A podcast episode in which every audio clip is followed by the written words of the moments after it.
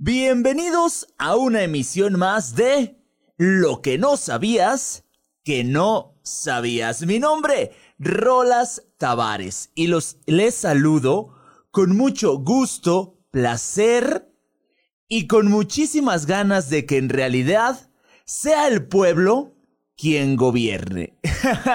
¿Cómo lo dice la definición etimológica de la palabra democracia? Estás en la 91.7 de tu FM y en Facebook Nueva Vida Radio 91.7. Y es así, amigos y amigas, señoras y señores, ¿cómo arrancamos con lo que no sabías que no sabías de la democracia? Y como ya todos nos hemos dado cuenta, están próximas las elecciones y por muchos estados de la bonita República Mexicana ya se empiezan a... pues a ver las campañas, ya se empiezan a notar las ganas de personas por llegar a ser presidentes, diputados, gobernadores y bueno, aunque sea, tener un hueso dentro de la administración pública de algún municipio. Y aquí en Pabellón, fíjense, algo esto lo escuché como un, eh, como una, mm, como un chiste, pero creo que se convierte, da más risa porque es real. es necesario poner un anuncio que diga, cuidado al entrar, no vaya a pisar a un candidato, porque ahora todos quieren ser presidentes o ya de mínimo candidatos. Hasta aquellas personas que ni siquiera saben lo que es la democracia. Es por eso que aquí descubrirás lo que no sabías que no sabías de la democracia. Y vámonos por el principio, vámonos poco a poco y vámonos por el origen mismo de la palabra democracia. Da, ciertos indicios respecto a cuando se inventó el sistema compuesta por las voces griegas demos, que significa pueblo, y kratein, que significa poder, de modo que equivaldría a algo así como el poder del pueblo. El pueblo es poderoso, algo así. Esta palabra fue usada por primera vez en la Atenas de la antigua Grecia, gobernada por una asamblea de ciudadanos en la que podían participar los varones atenienses libres, o sea, ni mujeres, ni esclavos, ni extranjeros. Todo esto alrededor del siglo VI antes de Cristo. La democracia, democracia ateniense no se regía por los mismos valores morales de la democracia moderna pero sí administraba el poder a través del voto popular y el criterio mayoritario. Además, involucraba directamente, elegidos por sorteo, a los ciudadanos en el desempeño de la administración del Estado. No había reyes ni sacerdotes gobernantes, a diferencia de otras civilizaciones de la época. Se conoce también repúblicas más o menos democráticas en la antigua India, algunas de las cuales fueron incluso previas a la democracia ateniense.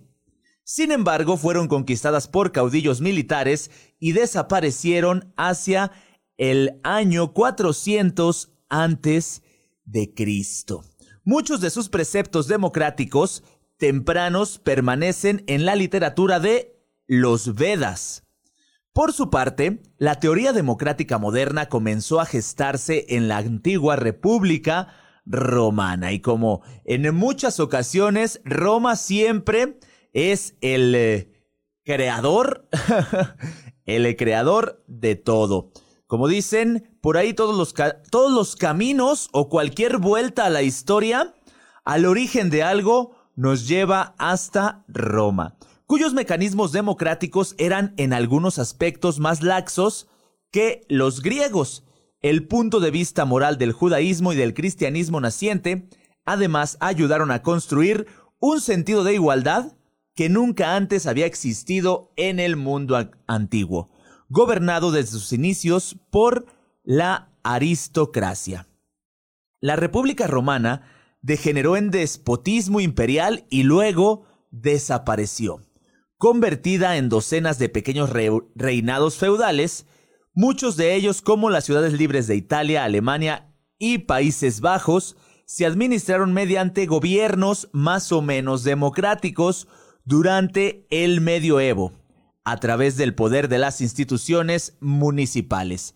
Solo hasta después del Renacimiento, en la Edad Moderna, la República como sistema de gobierno resurgió en Occidente de la mano de la burguesía y del naciente capitalismo. Entonces, este tipo de gobierno han eh, pues trascendido y han eh, tenido su historia a lo largo de los años y a lo largo de la historia del mundo.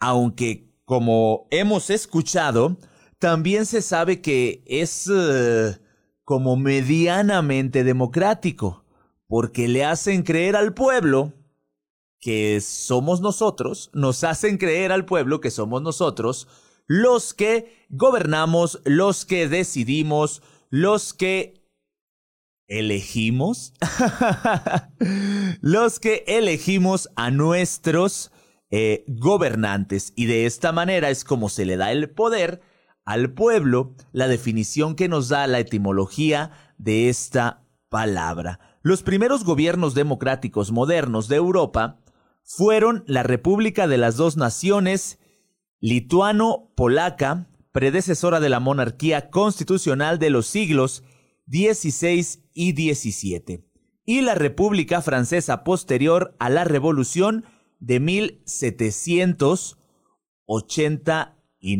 a partir de ese entonces, los vientos del cambio democrático no dejarían de soplar a lo largo del siglo XIX y del siglo XX, derrumbando imperios hasta convertirse en el sistema político más popular, no ya de Occidente, sino del mundo entero. ¿Y ustedes eh, ¿Qué les parece? ¿Es real, al menos aquí en México, el sistema democrático? ¿Es, ¿es verdadero? Creo yo que, que es algo así como una simulación. ¿Ustedes qué piensan al respecto?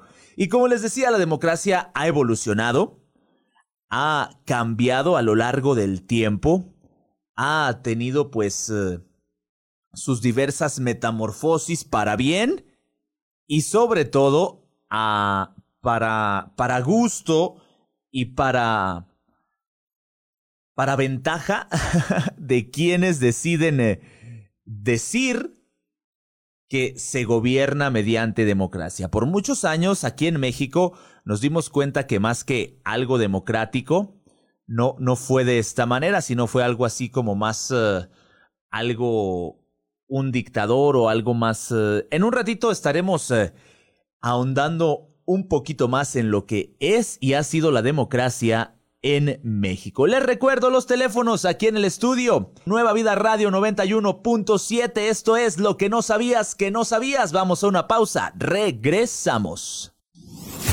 ¿Eres curioso? Aquí descubrirás.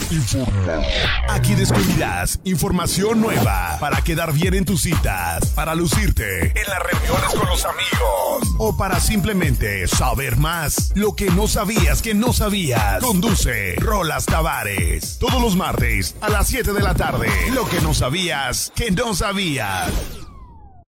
Y hablemos de los principios de la democracia. No basta simplemente con tener elecciones para tener democracia. Todo sistema democrático moderno se debe guiar necesariamente por los siguientes principios. La soberanía popular. El poder político originario debe necesariamente emanar del pueblo mismo. El pueblo es eh, lo más importante en un sistema democrático. Esto nos debe de quedar bien claro, ¿eh? Esto nos debe de quedar eh, tatuado en la mente y en el cuerpo, capaz de decidir en última instancia cómo desea gobernarse. Dicha soberanía puede transferirse temporal y parcialmente a los representantes políticos mediante el voto popular libre, secreto y universal, pero según los mismos principios no puede serle arrebatado al pueblo. Ninguna democracia designa a sus funcionarios mediante otros criterios que la elección popular, dentro del marco de la ley. Ahí hay que tener cuidado ahí y hay que pues darle una repasada a todo, todo lo que tiene que ver con lo que es democracia, porque tiene que ser elección popular, no deben ser eh, impuestos, no deben ser eh, mediante la vía plurinominal donde nadie, absolutamente nadie, los elige. la igualdad del voto. Obviamente existen condiciones mínimas requeridas para ejercer el derecho al voto, como pueden ser la edad mínima elegible o la solvencia con determinadas obligaciones legales, dependiendo de lo estipulado en la Constitución de un país. Pero, en principio, el voto de absolutamente toda la población votante debe siempre valer lo mismo y darse bajo las mismas exactas condiciones de secrecía y libertad. La limitación del poder. De manera similar, toda forma de poder político es una democracia. Deberá necesariamente tener límites y las distintas instituciones republicanas del Estado deberán velar porque así sea. Por lo tanto, la Constitución o Carta Magna del país rige la legitimidad de todas las autoridades políticas y tendrá la última palabra respecto a los mecanismos y procedimientos para garantizar el respeto a la voluntad popular, la voluntad del pueblo, lo que el pueblo decida, lo que el pueblo quiere y sobre todo lo que el pueblo necesita, no lo que necesitan los funcionarios, no lo que necesitan unas cuantas personas, las cuales eh, se han servido con la cuchara grande de que el pueblo los haya elegido algunas veces y otras no. si bien eh, el respeto a los derechos humanos, siempre respetando a los derechos humanos. Si bien la democracia consiste en la decisión por voto popular, no todo puede ser sometido a una consulta y no todo le está permitido a los representantes electos. Obviamente esto significa el respeto por la ley, pero también el acatamiento de leyes mucho más fundamentales, como son los derechos humanos universales. Ninguna democracia puede existir si el Estado violenta sistemáticamente por acción o por inacción los derechos básicos de su población. El pueblo es lo más importante en una democracia. ¿Creen ustedes que esto sea así? ¿O los más importantes siempre resultan ser las personas que están tratando de gobernar, que están tratando de llegar a un puesto público? Yo creo que tanto nosotros como pueblo estamos ignorando un poquito el poder que tenemos en base a nuestros representantes, porque ni siquiera podíamos llamarles gobernantes, a nuestros representantes que nosotros mismos estamos poniendo en ese puesto, que le estamos dando ese trabajo para que velen por nuestros intereses y no por el de ellos mismos, que es algo que está pasando pero descaradamente en eh, nuestro México. No vamos a a decir específicamente pabellón de Arteaga porque es en todo México. Debemos nosotros como como empleadores, en este caso, como empleadores, checar eh, el currículum de aquella persona que quiere estar en ese puesto y ver si lo avalamos, si está preparado para hacerlo.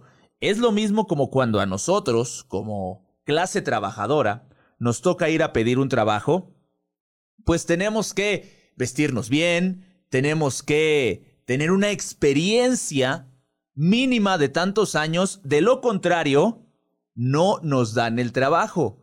Entonces, ¿por qué nosotros no ponernos igual de exigentes con estas personas para poderles dar ese trabajo que tiene que ver con el manejo de nuestros impuestos, el manejo de nuestro dinero que, con nuestro consentimiento o sin él, pues hacen uso de, este dinero que nosotros trabajamos y que tarde o temprano nos llegan a retirar de nuestra nómina. Existen también distintos tipos de democracia, ya que no todas las democracias son idénticas, y al hablar de procesos democráticos no siempre nos referimos exactamente a lo mismo, pues existen dos tipos principales de democracia, la directa y la indirecta. La directa es la que mayor rango de decisiones deja a la decisión directa del pueblo, a través de mecanismos de consulta como refrendos, elecciones y asambleas, de modo que la decisión sea tomada por el pueblo, sin intermediarios y a veces incluso ejecutada por ellos mismos a través de instituciones de participación popular. Es el tipo de democracia que mayor cercanía supone entre el pueblo y el poder mismo, pero tiene la desventaja de multiplicar la burocracia y alentar y encarecer la toma de decisiones. La democracia indirecta. En ella la soberanía es traspasada temporalmente del pueblo a sus representantes políticos, electos mediante el sufragio directo cuando la gente elige a sus representantes o indirecto cuando la gente elige delegados que a su vez eligen a los representantes.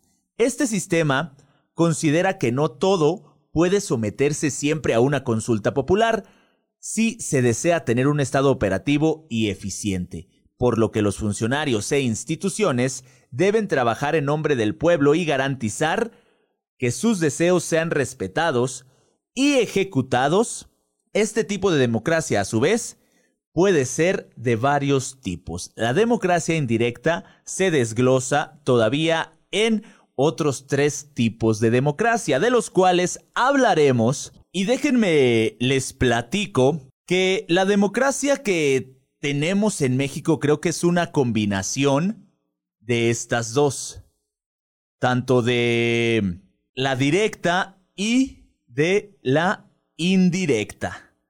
Como que le damos el poder a nuestros representantes, como que nos toman en cuenta, como que nos hacen creer que nosotros somos los encargados de todo esto. Entonces es un... debería de ser una eh, directa, pero ahí, ahí yo, yo la veo como una mezcla entre democracia directa y democracia indirecta. La democracia indirecta es esta que se, se divide en otros tres tipos de democracia, que es democracia parlamentaria, cuando la jefatura de gobierno es ejercida por un primer ministro en vez de un presidente, electo del ala ejecutiva del poder legislativo. Cuando el poder ejecutivo recae sobre un presidente electo, esta es la democracia presidencialista, eh, eh, mediante votación popular directa y es totalmente independiente del poder legislativo. Democracia soviética, cuando los trabajadores y ciudadanos eligen delegados ante un consejo de poder político local, de acuerdo a su pertenencia a ciertos sectores sociales, laborales o geográficos estos consejos ejercen la soberanía en su nombre para elegir representantes a una comisión más alta de soviets o consejeros locales y así sucesivamente hasta la presidencia de la nación o secretaría del Estado. De una o de otra manera, siempre está dentro de cualquier situación la, la democracia, tanto en elección de algún puesto eh, de gobierno, en, en, algún trabajo, también tenemos ahí la, la manera de elegir democrática, someter a votación algunas situaciones. En los sindicatos también podemos observar un tipo de democracia un poquito similar o un poquito distinta, pero siempre está en, eh, siempre nos está rodeando. es algo importante, es algo que la verdad eh, vale la pena y es, eh, como les decía, importante. ¿Por qué? Porque a pesar de las críticas, la democracia es el sistema de organización política que mejores resultados ha dado. Así, aunque a la persona que nosotros elegimos eh, no se haya portado muy bien, la democracia es esta organización democrática es el que mejor resultado ha dado. A lo largo de la historia, en materia de felicidad, de desarrollo humano y de crecimiento nacional. No existe hasta el día de hoy un método que permita no solo conocer la voluntad del pueblo soberano y organizar su práctica, sino también la revisión del sistema mismo y su contraloría, para así mantener un marco mínimo legal dentro del cual puedan resolverse las contiendas políticas pacíficamente. Sin embargo, trae dificultades, como su necesaria tendencia al debate y a la confrontación de ideas, lo cual puede hacer lento el proceso de toma de decisiones o incluso la posibilidad de que al ejecutar la voluntad popular, la democracia se destruya a sí misma. Ahí creo que más que la democracia se destruya a sí misma es el, el pueblo, los encargados de elegir, los que terminamos eh, destruyendo tanto este sistema como nuestra nuestra sociedad, nuestro pueblo, nuestro lugar. Pero en su mayoría estos inconvenientes tienen que ver con retos culturales o sociales de la población más que con debilidades propias del sistema democrático. Esto nos da a entender que la organización democrática no es problema en, eh, en ningún pueblo. El problema somos nosotros. ¿Por qué? Porque eh, elegimos mal, porque eh, nos endulzan el oído, porque infinidad, infinidad de cosas, ¿a poco no? Terminamos arrepentidos de haber puesto a cierta persona como presidente municipal, como gobernador de nuestro estado, como diputado eh, local, como diputado federal, pero eso, de eso ya nos damos cuenta hasta que ya nos están eh, dando de patadas, cuando ya nos están eh, sacando el dinero de la bolsa. Existe por ahí algo que conocemos como dictadura. Y vamos a hablar un poquito de lo que es la democracia y la dictadura. Se entiende por dictadura o autocracia a una forma autoritaria de gobierno en la que unos pocos, un líder y sus seguidores, un partido político, una junta militar, etc., imponen mediante la fuerza su autoridad sobre el resto de la nación. Y se viene a la mente esos uh, ochenta y tantos años en los que un partido político, no por la fuerza, o sí, gobernó nuestra República Mexicana desde la presidencia hasta los uh, municipios más uh, escondidos en nuestra bella y hermosa República. Y se habla de aquellos tiempos en los que lamentablemente yo aún no nacía. Si no me hubiera afiliado a ese partido para gobernar algún estado o algún municipio. Que en aquel entonces era el presidente de la República y su grupo de amigos quienes decían, a ver tú vas a ser el presidente de acá, a ver tú vas a ser el gobernador de acá, a ver tú el de acá, ahora te vienes para acá. Movían sus fichas, iban acomodando todo y nos hacían creer a nosotros, al pueblo, al inocente pueblo de México que estábamos eligiendo o haciendo esto como una elección popular. Vivimos mucho tiempo engañados, después le fueron dando entrada a otros partidos para engañarnos con más clase. Entonces, de esto se trata eh, la dictadura o la autocracia. Eh, sin transitar los canales regulares y por ende sin contar con la legitimación del pueblo soberano, aunque muchas pueden llegar al poder democráticamente, eso no las convierte en democracias. Las dictaduras generalmente traen consigo gran sufrimiento y cuotas inmensas de violencia y represión, ya que suelen reordenar la sociedad o impedir su reordenamiento mediante la fuerza.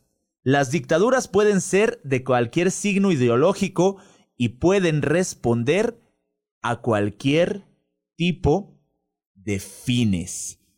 Fíjense nada más, mis queridos amigos, creo yo que que a pesar de que vivimos en una república democrática, hemos estado dándole unas visitadas de vez en cuando a lo que es la autocracia o a la dictadura. ¿Ustedes qué opinan? ¿La democracia se lleva bien con México? ¿Es real el sistema democrático que utilizamos en México, en Pabellón, en Aguascalientes, en cualquiera de los estados de la República?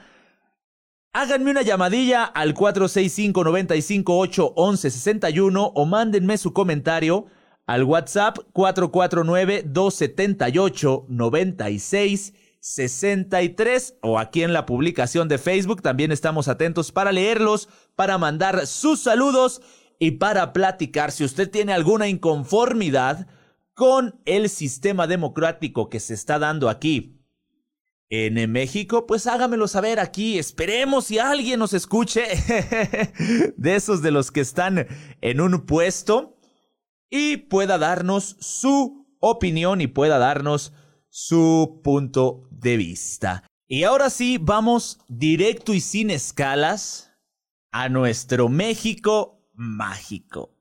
México no siempre ha sido una democracia. De hecho, durante la mayor parte de su historia como nación independiente, el sistema político mexicano era algún tipo de autoritarismo. Durante la mayor parte del siglo XX, desde la Revolución hasta mediados de la década de 1990, México fue una dictadura de partido. El grupo que triunfó tras la Revolución estableció un férreo control sobre el ejercicio del poder desde las instituciones dominadas por el partido hegemónico, que controlaba el acceso al poder. Y si bien permitía que los partidos de la oposición participaran en las elecciones, se aseguraba que estos no tuvieran posibilidades reales de derrocar al grupo dominante. El partido hegemónico fue fundado como Partido Nacional Revolucionario en 1929. Posteriormente, cambió su nombre al Partido de la Revolución Mexicana en 1938 y se convirtió en el Partido Revolucionario Institucional en el año de 1946. Este partido dominó el sistema político mexicano por más de 70 años. ¿Cuál democracia? y déjenme les digo algo extraño y algo que siempre llama la atención. Algo, algo, cualquier cosa o nada, nada puede ser revolucionario e institucional en el mismo, en el mismo párrafo. no puede ser, o eres revolucionario o eres institucional. Así de sencillo. A este tipo de régimen político, un escritor por allá de Perú, de nombre Mario Vargas Llosa, lo denominó como dictadura perfecta, que controlaba a los municipios, a las gubernaturas, al Congreso Federal y a la presidencia de la República hasta los finales del siglo XX. Este partido, dueño, amo y señor, ejercía el control político a través de diferentes mecanismos, entre los cuales destacan un esquema del clientelismo, distribución de beneficios como tierras, permisos, monopolios, viviendas y sobre todo cargos públicos a cambio de apoyo político. Y el uso del fraude electoral, alteración de los resultados de los comicios. La dictadura perfecta, dice por ahí Mario Vargas Llosa. Y claro, porque nos hacían creer a la sociedad que todo esto era un, eh, un proceso democrático bien organizado y al final de cuentas siempre ganaba el que el presidente de la República Mexicana decía, el famosísimo dedazo. Uno de los rasgos distintivos del sistema era la concentración del poder en la figura del presidente, quien gozaba de las facultades constitucionales y metaconstitucionales. ¿Qué quiere decir esto? Aquellas no previstas por la Constitución, pero que derivaban del control sobre el partido hegemónico. Controlaban la Constitución y lo que no estaba en la constitución, que lo convertían en la figura central del sistema político. Por supuesto, no toda la sociedad mexicana estaba de acuerdo con vivir en una dictadura, lo que originó distintos movimientos y muestras de rechazo al sistema, por ejemplo, las guerrillas, el movimiento ferrocarrilero de 1958-1959, el movimiento de los médicos del 64-65, o el movimiento estudiantil de 1968. Los movimientos de protesta, las limitaciones de las políticas económicas y el debilitamiento del régimen llevaron finalmente a la liberación y a la transición de la democracia. El proceso de cambio político desde ese sistema no democrático hacia otro de tipo competitivo fue largo, centrado en gran medida en transformaciones encaminadas a lo largo de las eh, instituciones fueran capaces de organizar elecciones libres y justas y que garantizaran resultados reconocidos por la sociedad y por los actores políticos. Por ello, la transición mexicana transcurrió a través de reformas electorales y de la celebración de los comicios, buscando generar confianza entre la ciudadanía en este sentido, fue una transición votada. Esta transición también se hizo de forma democrática. Entonces, eh, México durante muchos años fue eh, una dictadura, fue una autocracia que la maquillaban un tanto para que pareciera democracia. Y los actores políticos, las figuras, las personas que estaban en el poder, simplemente iban dando vueltas y se iban beneficiando cuando entraba uno y salía el otro, entraba uno y salía el otro, pero siempre con el mismo, el mismo puñado de personas que no se cansaban de estar eh, ordenando y de estar en el poder. Existen momentos clave en el cambio político de México y estas fueron las reformas electorales de 1977, de 1990 y 1996. La primera de ellas se dio en un contexto muy particular. Un año antes, en el 76, en la elección presidencial fue postulado un solo candidato, respaldado por el PRI.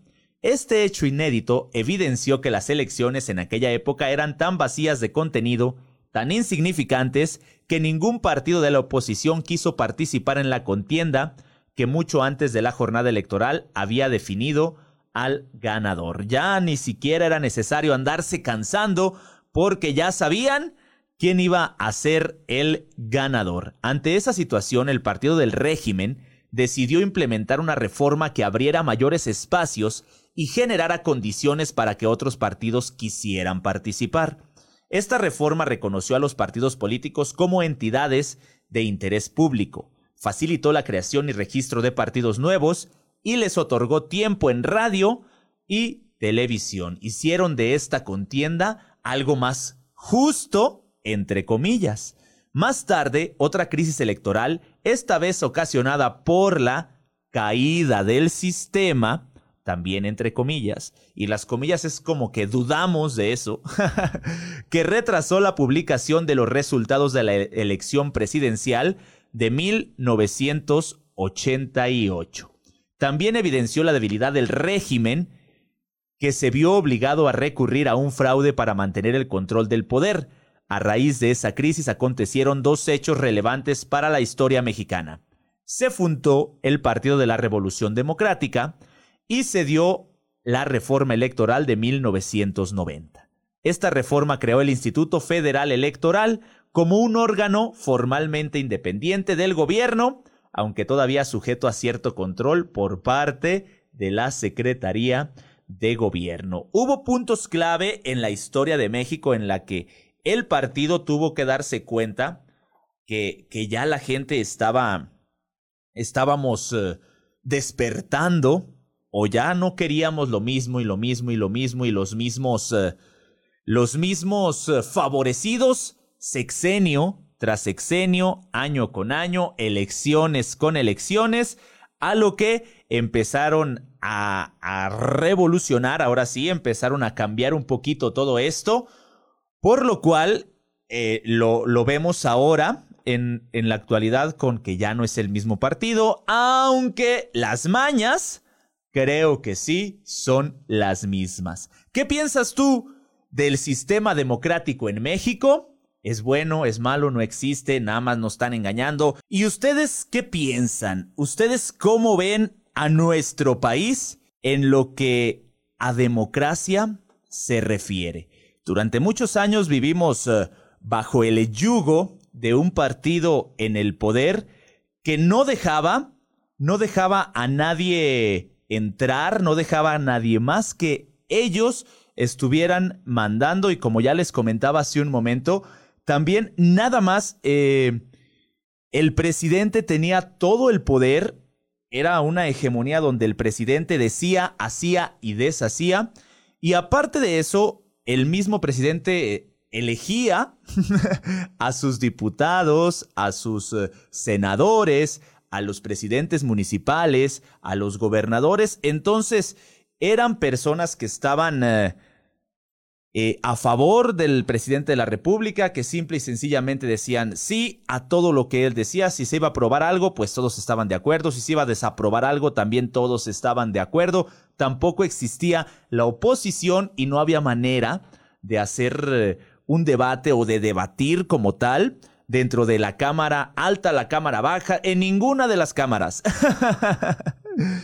Pero eh, se ha logrado mucho después de tanto, tanto autoritarismo, tanta falta de respeto al pueblo, que al final de cuentas la democracia nos dice que el pueblo es quien tiene el poder. Y si estamos en un sistema organizado democráticamente, simple y sencillamente si al pueblo no le gusta el gobernante, pues con el poder que tiene, que lo quite.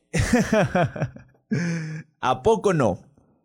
¿A poco no? Y la ONU también, eh, también dice que la democracia es uno de los valores centrales de las Naciones Unidas.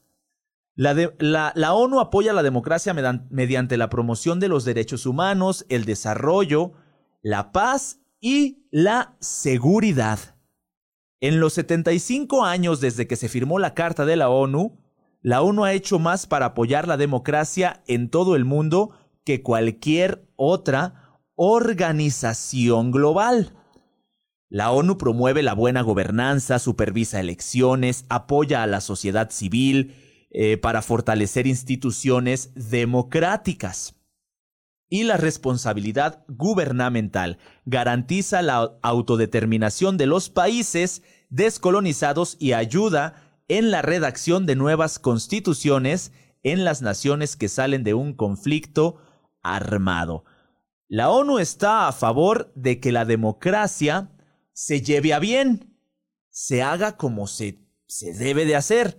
Entonces, nosotros como pueblo debemos de tener eso presente y si algo de nuestros gobernantes no nos está gustando, pues simplemente acudir a las instituciones adecuadas y ver la forma de recurrir y hacer uso de nuestro poder y hacer uso de nuestro papel como empleadores.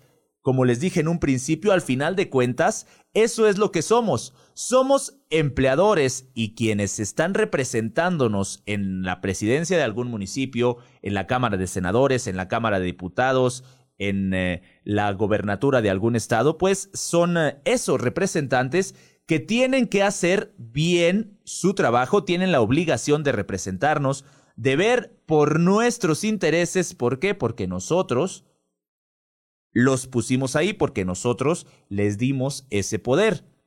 Les, les cedimos el poder que la democracia nos da a nosotros como pueblo. Hay que usarlo, hay que aprovecharlo y sobre todo al momento de elegir, hay que elegir con, eh, con conocimiento de causa. Como les decía, leer el currículum de estas personas, ver si tienen experiencia y si no tienen eh, más de tantos años de experiencia, pues simple y sencillamente no contratarlos simple y sencillamente no estar eh, ahí dándoles un poder para el cuales no son capaces de llevar a cabo. Entonces se vienen elecciones, se acerca un, eh, un trámite político en esta vez diferente debido a la, a la pandemia que estamos eh, viviendo alrededor del mundo.